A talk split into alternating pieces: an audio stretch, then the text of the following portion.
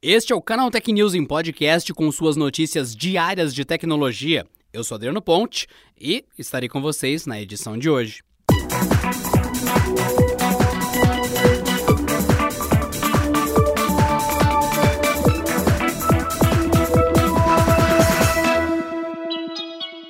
Pesquisadores anunciaram o desenvolvimento de um app que pode ajudar a diagnosticar a Covid-19 no organismo. Batizado de Sound One, o aplicativo desenvolvido pela empresa de saúde Sound Health não tem a função exata de fazer o diagnóstico, mas sim de apontar evidências que possam indicar a contaminação. David Liu, CEO da companhia, explica que a função do app é buscar por sintomas através da voz do usuário, pois o simples ato de falar movimenta 100 partes diferentes do corpo. Segundo ele, o cérebro, músculos da mandíbula, língua, boca, garganta, até os pulmões e o coração, todos eles se unem como em um concerto para dar a um corpo a capacidade de falar. Quando um corpo está sofrendo de alguma doença ou apresentando sintomas, essa alteração pode ser audível ao ouvido humano. Atualmente, o modelo de aprendizado de máquina da Sound One mostrou uma precisão de mais de 70% na detecção da presença de alterações acústicas na voz dos usuários. Elas costumam aparecer como consequências de condições respiratórias como asma, efizema e bronquite.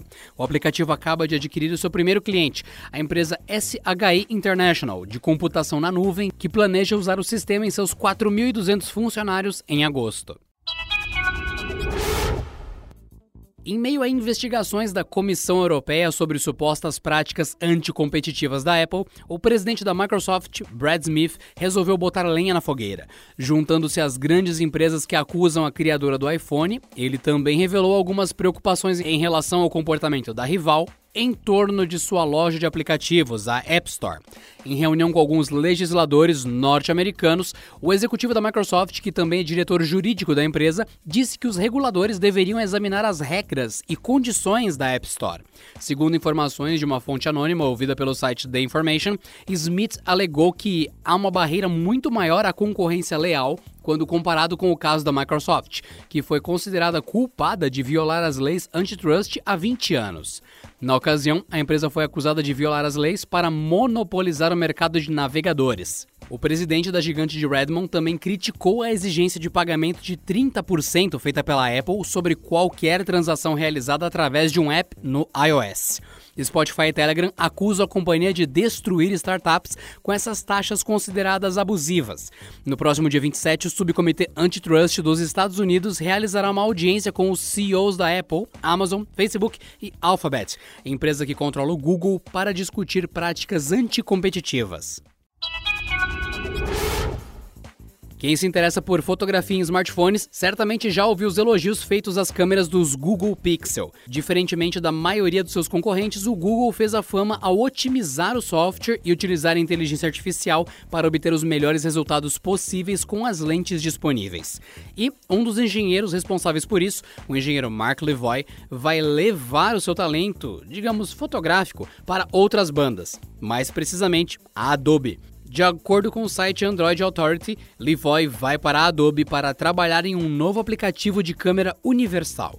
A companhia não deu muitos detalhes, mas informou que ele será parte da equipe do app Photoshop Camera e chega para, abre aspas, reimaginar o que pode ser a fotografia computacional. Fecha aspas. Para isso, ele também trabalhará com as unidades da Adobe Research e Adobe Sensei. Será que o sonho de um aplicativo que alcança resultados parecidos com o dos Google Pixel em qualquer celular moderno está próximo de virar realidade?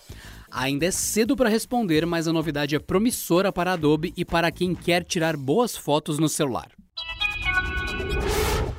Oleg Kononenko, cosmonauta que vive hoje na Estação Espacial Internacional, realizou um experimento que resultou na criação da primeira cartilagem humana produzida no espaço.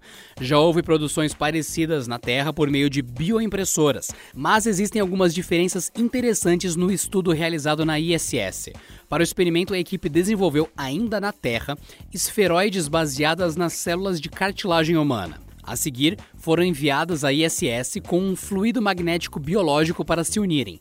Chegando lá, foi necessário resfriar os esferoides para retirá-los do pacote de hidrogel e misturá-los ao fluido que os deixaria na forma correta. Com o magnetismo, os efeitos causados pela microgravidade e aceleração podem ser contidos, de modo que os objetos ficam na posição necessária para a cicatrização ocorrer. Claro que as células de cartilagem não possuem propriedades magnéticas, mas o fluido que as une, sim, o que permite manipular o tecido para trabalhá-lo. Esse estudo é bastante animador e pode abrir um caminho de possibilidades para impressão 3D de materiais orgânicos e inorgânicos no espaço. A indústria de games está prestes a ver um novo arranjo em preços para títulos da próxima geração.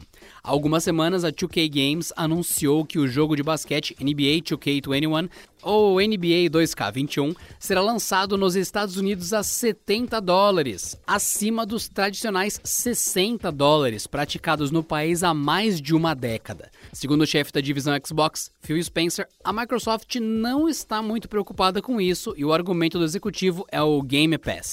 Em entrevista ao Washington Post, Spencer afirmou, aspas, como a indústria podemos colocar o preço que quisermos nas coisas e o consumidor que decide qual o exato preço para elas. Não sou contrário a colocar um novo preço para os jogos, porque eu sei que todo mundo vai direcionar a sua decisão baseada nas necessidades de seus próprios negócios.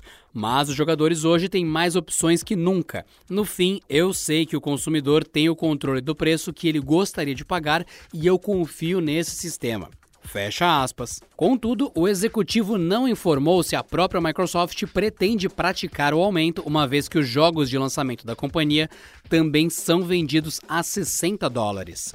O argumento para o acréscimo do preço é de que desde 2005 os games são vendidos ao preço inicial de 60 dólares. E segundo o Games Industry, o custo de produção cresceu ao menos 200% desde então, sendo que o aumento para 70 dólares refletiria somente 17%.